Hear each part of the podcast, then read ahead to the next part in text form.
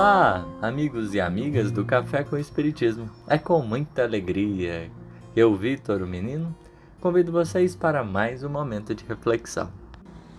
No episódio de hoje, nós iremos refletir um pouco mais sobre o Livro dos Espíritos, quarta parte, hoje questão 931.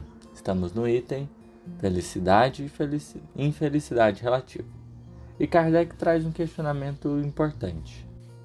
Por que diante da sociedade existe mais pessoas em condições talvez não tão avantajadas do que as que estão em condições mais felizes? E Kardec pergunta, né, toma como base esses felizes aqui do ponto de vista como material. Por que, que né, tem, os, os ricos são mais poucos que experimentam das melhores situações do mundo? São poucos, enquanto que existe um tantão de gente que por vezes passa por dificuldades. Aí os espíritos ponderam: nenhuma é perfeitamente feliz. E o que julgais ser a felicidade, muitas vezes oculta pungentes aflições. A questão não é a posição social. Os espíritos estão bastante é, elucidativos nesse ponto nenhuma é perfeitamente feliz. Não são as condições materiais que vão oferecer, de certo modo, esse ideário perfeito de felicidade. Ter dinheiro, ter condições né, mais avantajadas no mundo, não garante. E o que muitas vezes a gente julga a felicidade nos outros pode ocultar é, aflições, dores que a gente não conhece não é a posição social que vai indicar isso. O sofrimento, segundo os espíritos, está por toda parte. Porque, e aí se a gente voltar na lição do dever, no Evangelho segundo o Espiritismo, ali Lázaro vai dizer: Deus criou todos os espíritos iguais para a dor.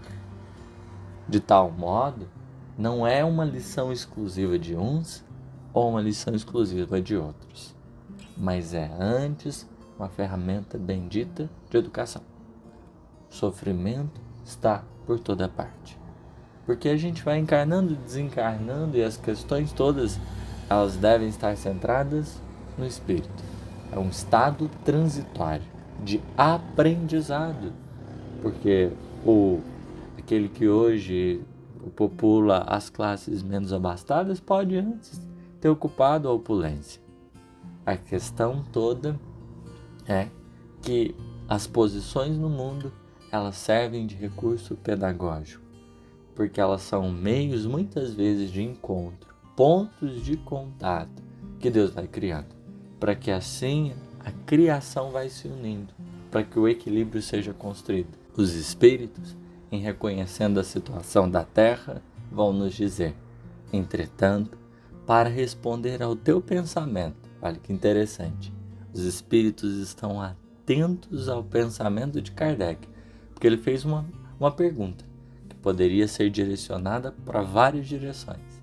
E em verdade, eis que os espíritos como que decidem aí prestar atenção na intenção do, do codificador. E a isso eles ponderam: direi que as classes a que chamamos sofredoras são mais numerosas, por ser a terra lugar de expiação. Aqui no mundo terrestre, no momento que a gente está, a gente não está falando de um mundo perfeito, onde estamos em condições ideais. Estamos falando de um mundo em trânsito, porque o mundo definitivo é o mundo celeste.